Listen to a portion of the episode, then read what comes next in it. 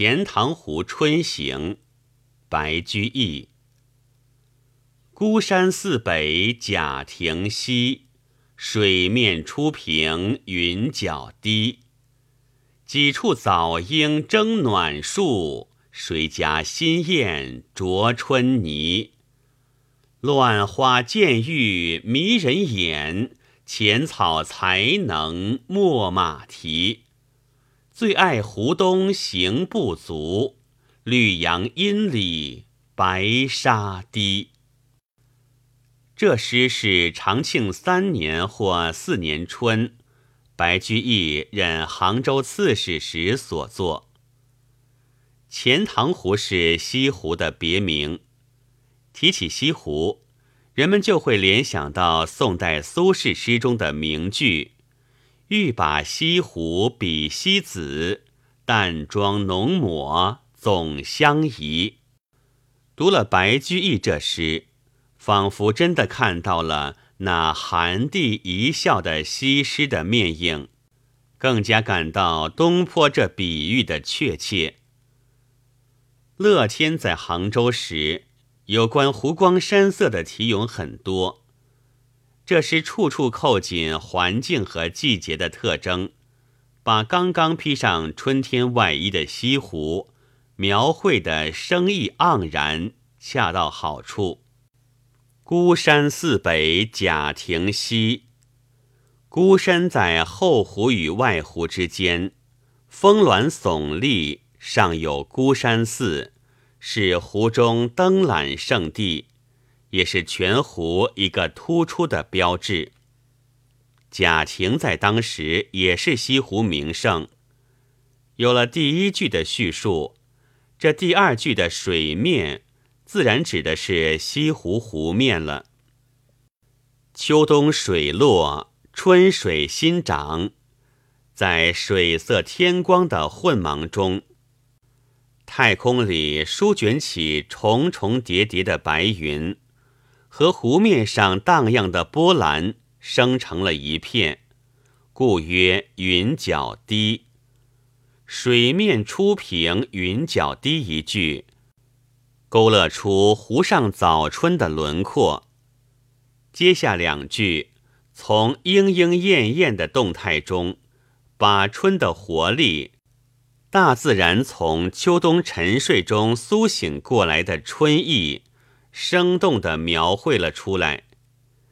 莺是歌手，他歌唱着江南的旖旎春光；燕是候鸟，春天又从北国飞来，它们赋予季节的敏感，成为春天的象征。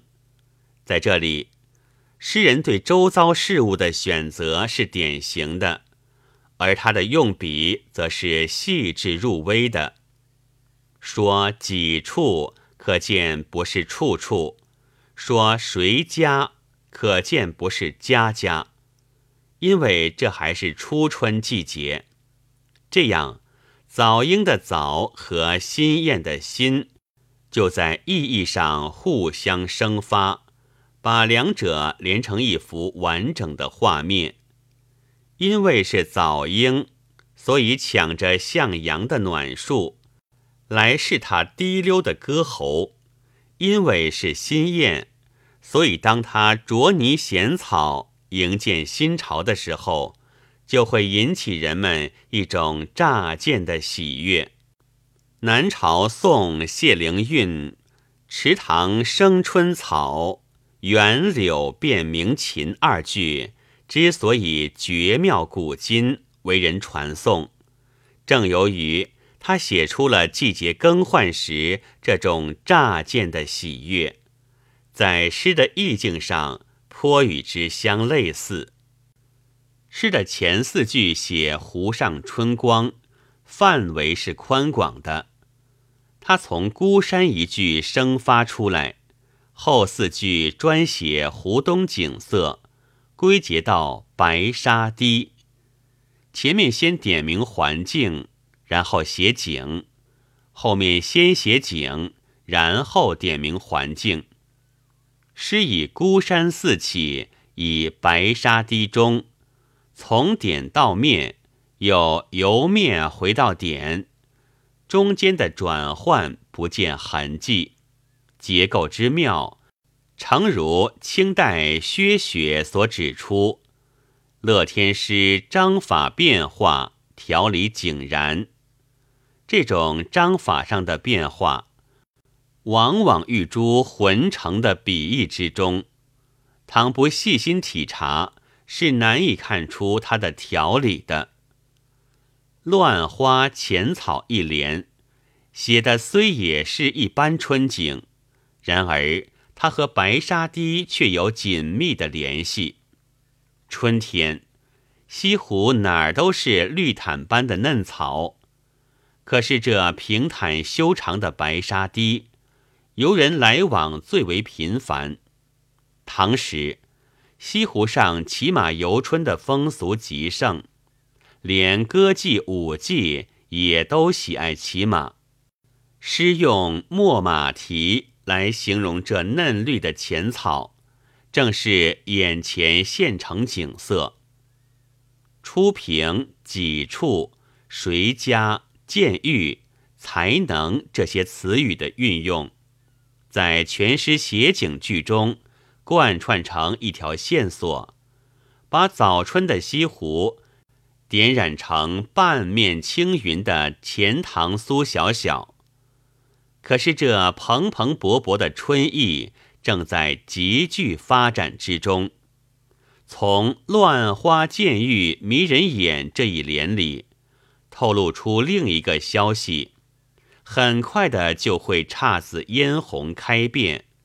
湖上镜台里即将出现浓妆艳抹的西施。清代方东树说：“这诗象中有性，有人在，不比死句。”这是一首写景诗，它的妙处不在于穷形尽象的工致刻画，而在于集景寓情，写出了融合带荡的春意。写出了自然之美所给予诗人的集中而饱满的感受。所谓“象中有性，有人在”，所谓“随物复形，所在充满”，是应该从这个意义去理解的。本文作者马茂元，白云出岫录制。